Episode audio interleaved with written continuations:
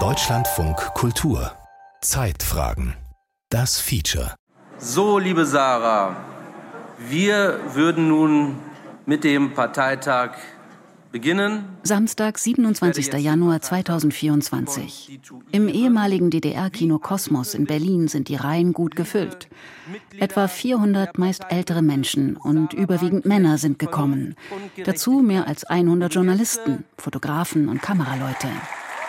Gegen 12 Uhr betritt Sarah Wagenknecht im signalroten Kostüm die Bühne. Wir machen uns jetzt wir machen uns jetzt gemeinsam auf den Weg, die Politik in Deutschland zu verändern. Und wir tun das, weil wir spüren, da ist etwas am Kippen in unserer Gesellschaft. Hassfigur für die einen, Hoffnungsträgerin für die anderen, schickt sich die ex-linken Politikerin an, eine andere Linke in Deutschland zu etablieren. Die Veranstaltung ist straff orchestriert. Inhaltliche Debatten finden nicht statt.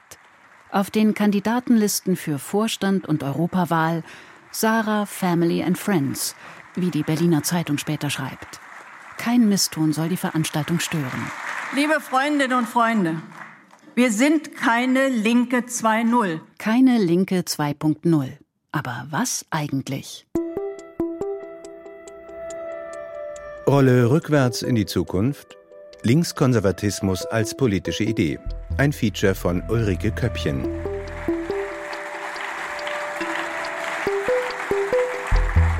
Liebe Sarah, es ist maßgeblich deinem Mut. Von der Rache der Boomer oder einem Aufstand alter Männer ist später in den Zeitungen über die Veranstaltung zu lesen. Und ein TV-Kommentator fragt sich, ob er wohl versehentlich auf dem SPD-Parteitag von 1985 gelandet sei. Ist das überhaupt links? fragen andere. Und wieder andere drücken die Hoffnung aus, die neue Partei könne der AfD im Osten Wählerstimmen abjagen. Auf jeden Fall ist sie ein Krisensymptom. Denn fast überall in Europa haben linke Parteien derzeit große Probleme. Ihre Wählerschaft schrumpft, ist in vielen Fällen überaltert und vor allem läuft ihnen in Scharen ihre klassische Basis davon. Was man eben sehr stark beobachten kann, gerade bei sozialdemokratischen und auch linken Parteien, ist, dass deren Hauptklientel sich in den letzten Jahren wahnsinnig gewandelt hat. Sagt die Politikwissenschaftlerin Sarah Wagner von der Universität Belfast. Ihr Forschungsgebiet ist die Entwicklung linker Parteien und deren Wählerschaft in Europa. Früher wählten vor allem Menschen aus der Arbeiterschicht diese sozialdemokratischen und linken Parteien. Das ist mittlerweile nicht so. Gerade sind mehr Menschen mit universitären Abschlüssen die Hauptwählerschaft eigentlich von diesen Parteien. Während die klassische linke Wählerklientel sich entweder ins Nichtwählerlager verabschiedet hat oder mehr und mehr konservative oder rechtspopulistische Parteien wählt. So haben in den USA beispielsweise zwei Drittel der Weißen ohne College-Ausbildung 2020 ihre Stimme Donald Trump gegeben. Ein ähnliches Bild zeigt sich auch in Großbritannien.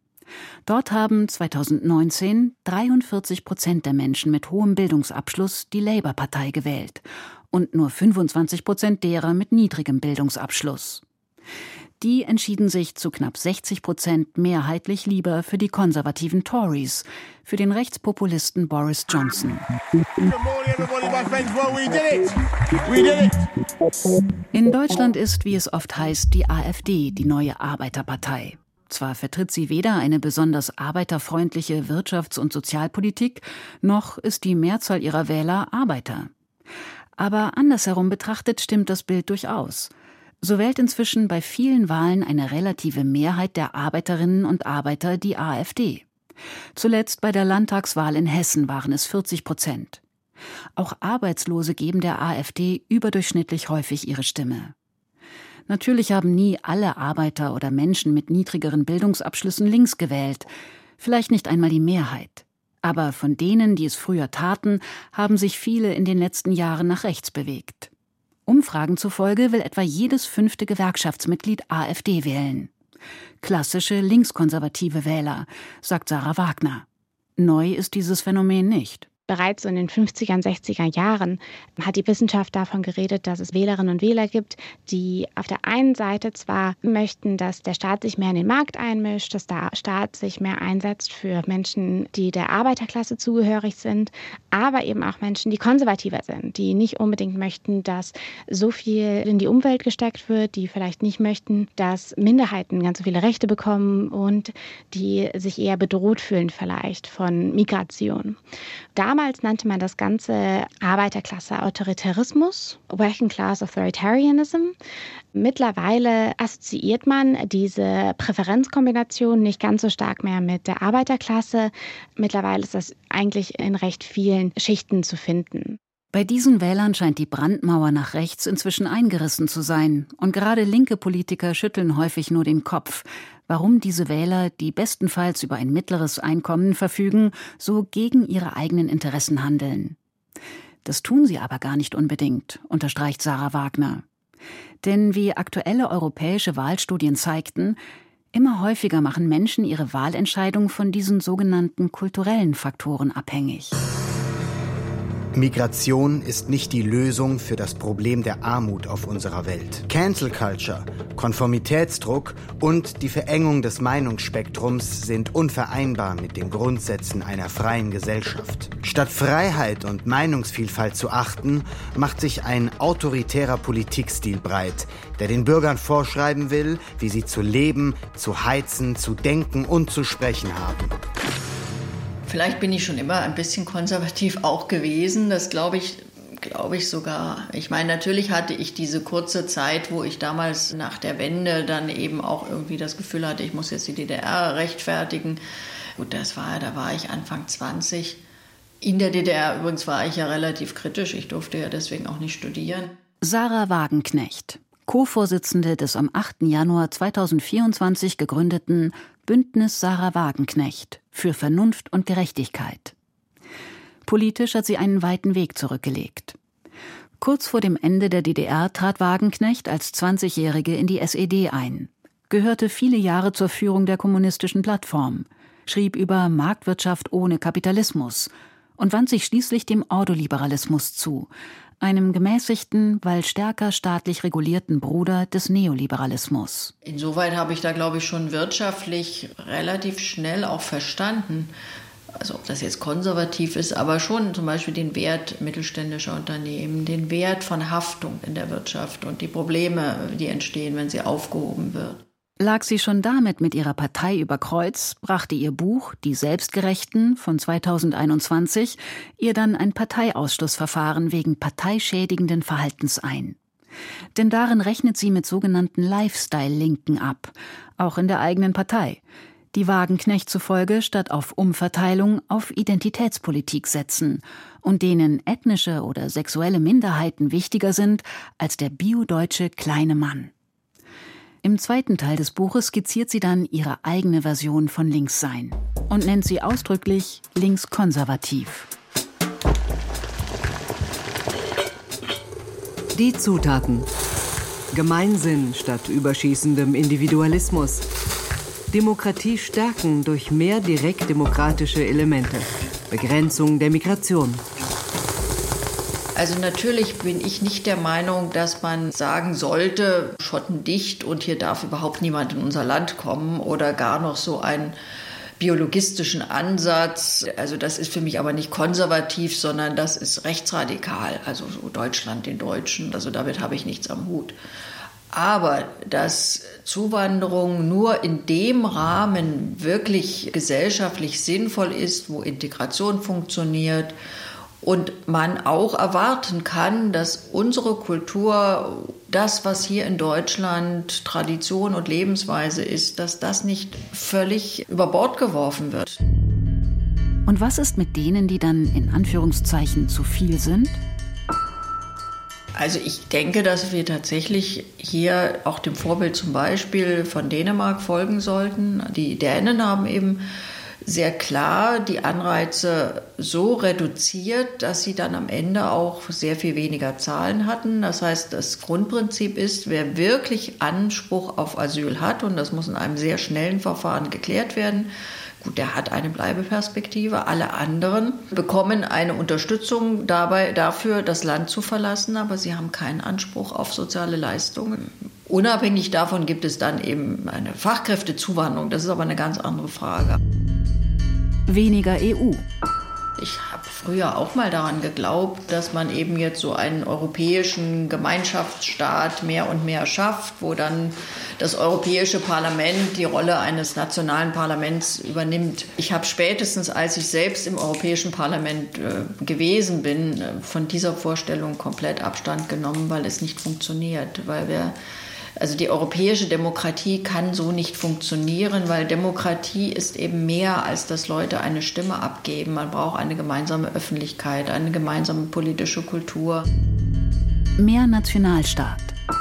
Der Nationalstaat ist schon in der heutigen Zeit, in der heutigen Welt eigentlich das, was wir haben, wenn es gut funktioniert, wenn es demokratisch funktioniert der einzige Hebel, wo man Allgemeininteressen auch gegen egoistische Interessen von Teilen der Wirtschaft äh, überhaupt verkörpern kann, handlungsfähig halten kann. Ein starker Sozialstaat, gute Löhne und auskömmliche Renten.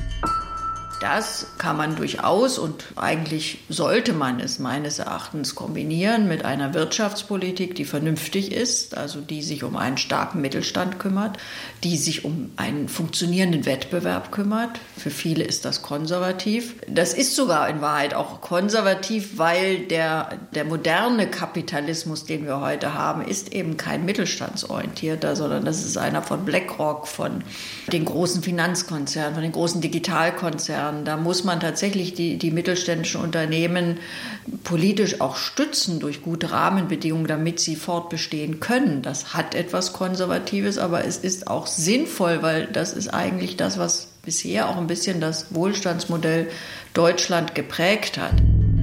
Ist das links? Der Historiker Thorsten Holzhauser ist skeptisch. Denn Linkssein habe nie nur mit Verteilungsfragen zu tun gehabt. Zugleich ist links traditionell aber auch immer mit Fortschritt verbunden und in diesem Sinn mit einem fortschrittlichen Gesellschaftsbild.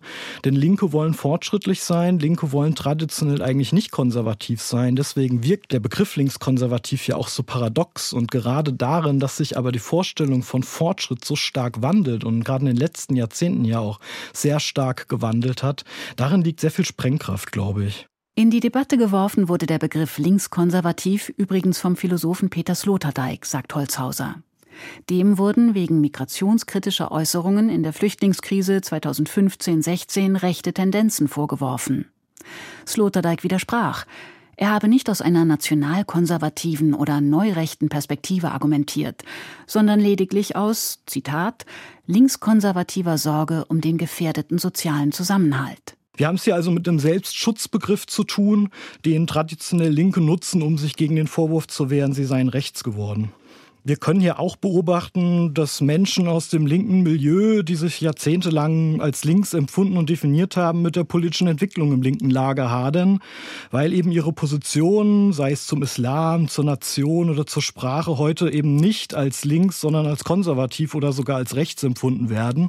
Und diese Irritation, die das erzeugt, teils auch eine Kränkung, erklärt aus meiner Sicht vieles auch an der Schärfe, die die Debatte im Moment prägt.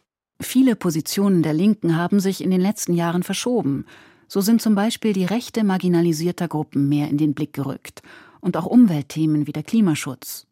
Bei manchen dieser Positionsverschiebungen wirkt die Linke allerdings auch wie eine Getriebene, weil sie seit dem Erstarken des Rechtspopulismus dazu neigt, sich vor allem im Gegensatz dazu zu definieren, was Rechte propagieren.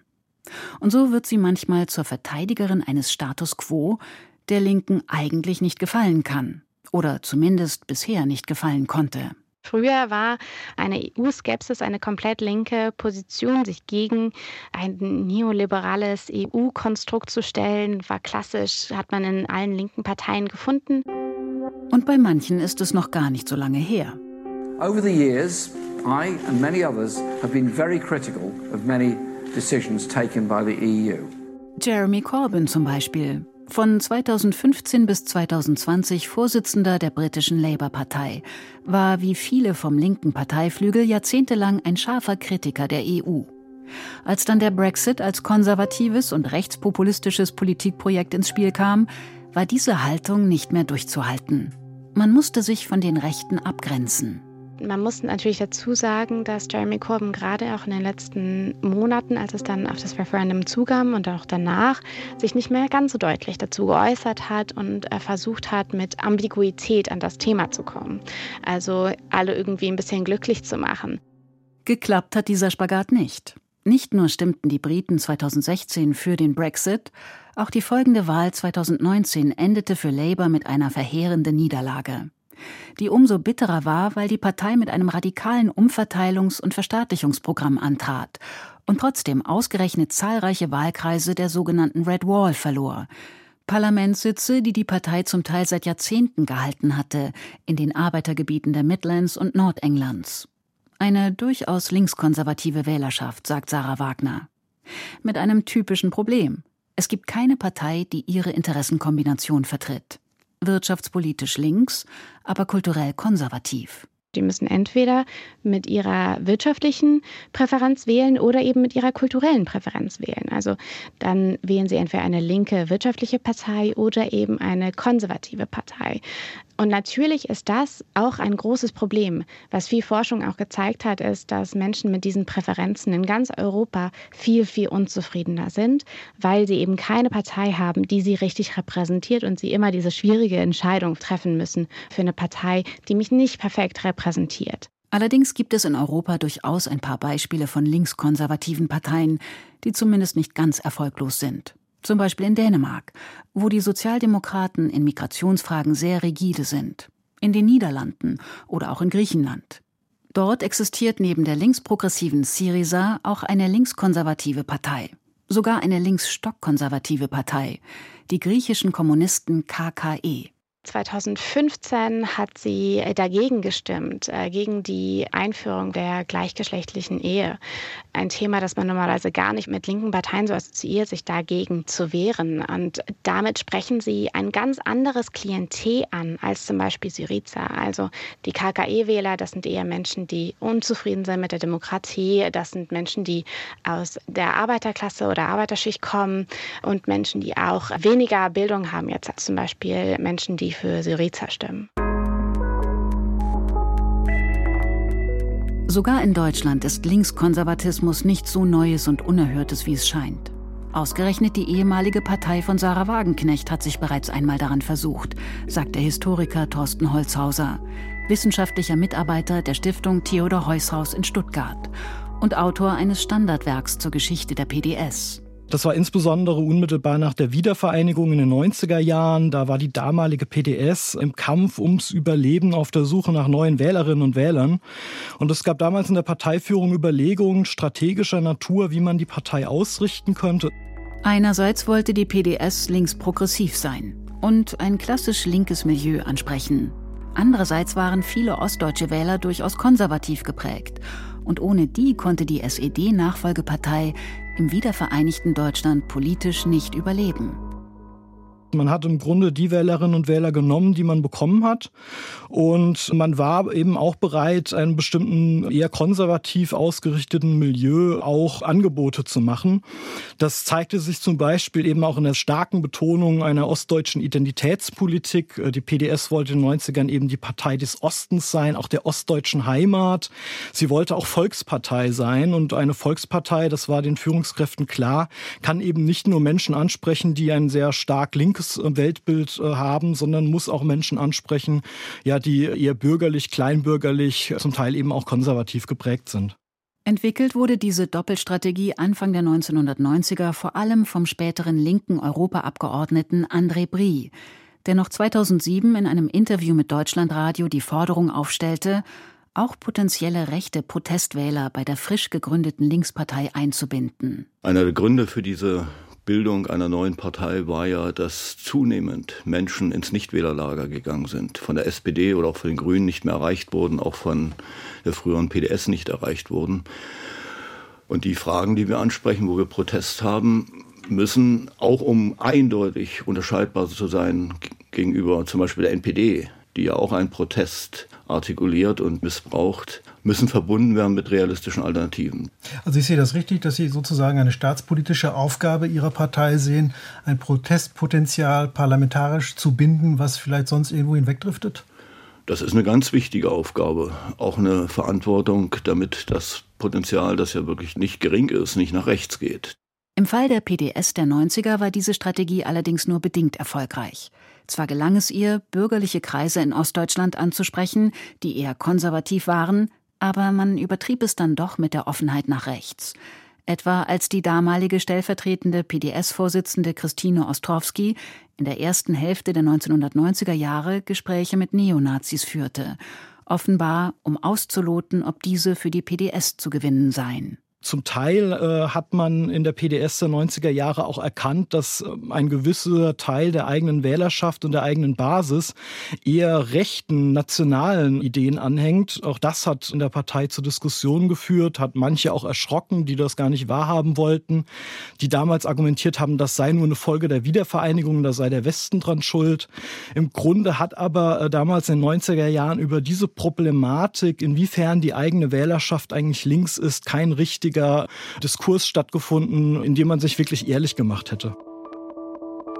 Das änderte sich auch nicht, als sich PDS und westdeutsche WASG zur Linken zusammenschlossen und Ex-WASG-Chef Oskar Lafontaine immer wieder mit populistischen Parolen an die Öffentlichkeit ging. Wir geben für unbegleitete Flüchtlinge 5000 Euro im Monat aus.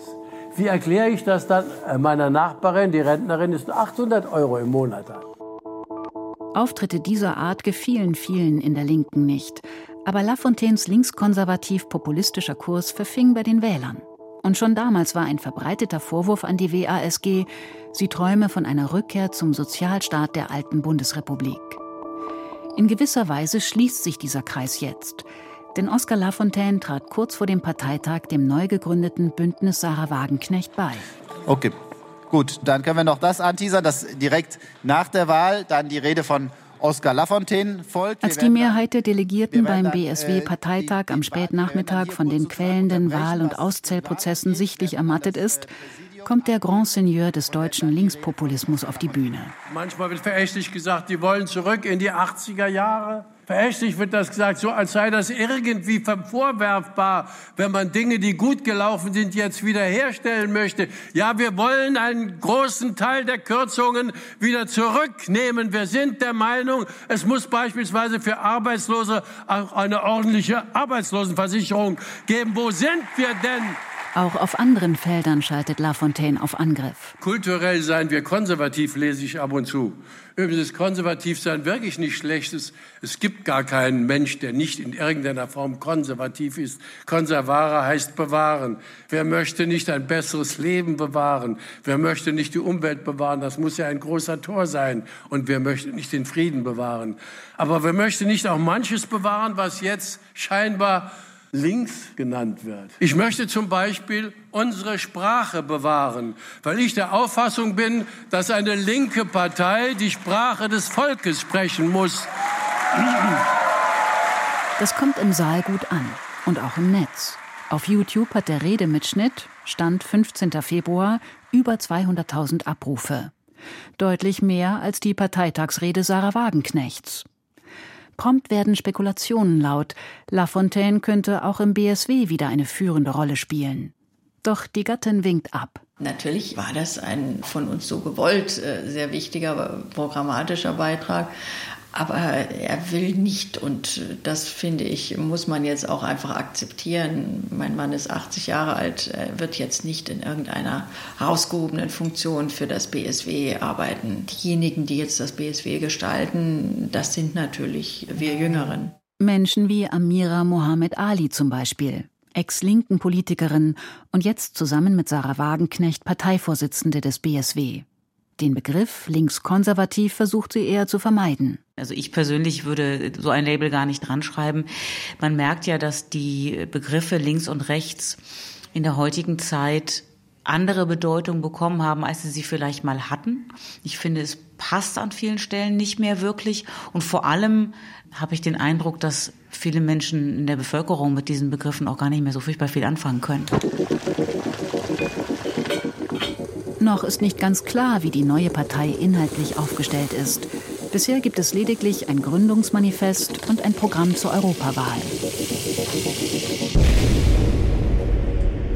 Wir haben vier Kernthemen, die uns wichtig sind. Das ist das Thema soziale Gerechtigkeit, Freiheit, Frieden und wirtschaftliche Vernunft. Das sind die vier Bereiche, in denen wir uns stark machen, wo wir auch der Meinung sind, dass da in den vergangenen Jahren viele Dinge in eine wirklich falsche Richtung gelaufen sind. Also klassisch linke Themen wie starker Sozialstaat, höhere Steuern für Superreiche und Großkonzerne, Friedenspolitik, auch gegenüber Russland, Dazu eine Absage an Cancel Culture und Einschränkungen der Meinungsfreiheit. Und eine ominöse wirtschaftliche Vernunft. Für Amira Mohammed Ali gehört dazu zum Beispiel die Aufhebung der Sanktionen gegen Russland, da diese Deutschland in seiner wirtschaftlichen Entwicklung beeinträchtigen. Wir haben gesehen, dass diese Sanktionen Russland nicht nennenswert oder eigentlich gar nicht geschadet haben. Das heißt, selbst, ich meine, wenn man diesen moralischen Aspekt aufrechterhalten möchte und sagen möchte, wir machen das, wir nehmen das in Kauf, weil man damit dem Aggressor Russland schadet, dann wäre das ja nochmal eine andere Logik. ähm, ist doch vielleicht ein charmanter Gedanke, da kann man sich moralisch gut fühlen, aber es ist ja noch nicht mal so. Auch wenn Amira Mohammed Ali hier nicht im Sinne von Germany First argumentiert, im Ergebnis liegt das nahe an den wohlstandschauvinistischen Positionen, die Rechtspopulisten vertreten. Und auf deren Wähler hat das BSW ja auch unter anderem abgesehen. Denn eigentlich seien viele, die der AfD ihre Stimme geben, nicht rechts, betont Sarah Wagenknecht. Wer die Ampel ärgern will, hatte das Gefühl, er tut das, wenn er die AfD wählt. Und unser Anspruch muss sein, dass wir die Menschen überzeugen. Das heißt, wenn wir hier ein Angebot machen, dann natürlich an diese Menschen in der Hoffnung, dass sie uns wählen, weil ich glaube, dass der Protest und die Unzufriedenheit, die es in unserem Land gibt, es wirklich verdient, eine bessere Adresse zu haben als nun ausgerechnet Herrn Höcke. Aber wie viel besser ist diese Adresse? Und wie links ist sie dann noch? Im Prinzip ist das durchaus eine linke Option, findet die Politikwissenschaftlerin Sarah Wagner. Man kann relativ gut argumentieren, dass man eine linke Politik hat, eine linke Wirtschaftspolitik, aber eben gleichzeitig sich einsetzt für zum Beispiel Flüchtlinge und Migration und Minderheiten. Aber man kann eben auch das Argument machen, naja, wir können zwar links sein, linkswirtschaftlich sein, aber vielleicht skeptisch sein gegenüber der EU, weil die EU in den Worten eine neoliberale Institution ist und deswegen wollen wir nicht unbedingt, dass die EU so viel Einfluss übt und dann unsere eigenen Arbeiter unter Druck setzt, dann die Löhne sinkt, weil so viel Migration aus dem Ausland in das eigene Land kommt. So, das wäre eine linkskonservative Argumentation. Man kann also als linker Mensch oder auch als linke Partei schlüssig in beide Richtungen Richtung auf so einer soziokulturellen Achse argumentieren. Das ist nicht das Gleiche wie das, was Rechtspopulisten fordern, bei denen sich Wohlstandschauvinismus oft mit Rassismus mischt.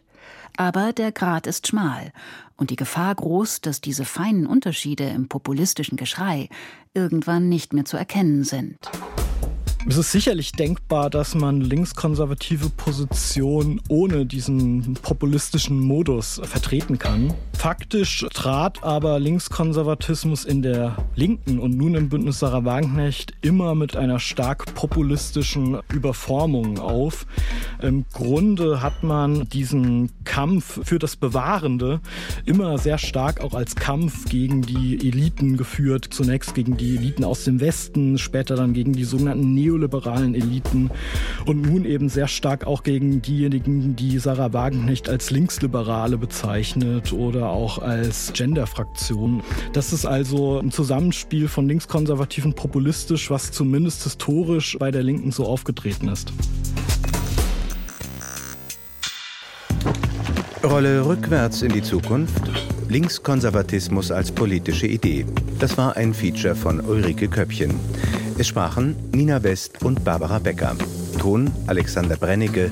Regie Gerald Michel. Redaktion Carsten Burtke. Produktion Deutschlandfunk Kultur 2024.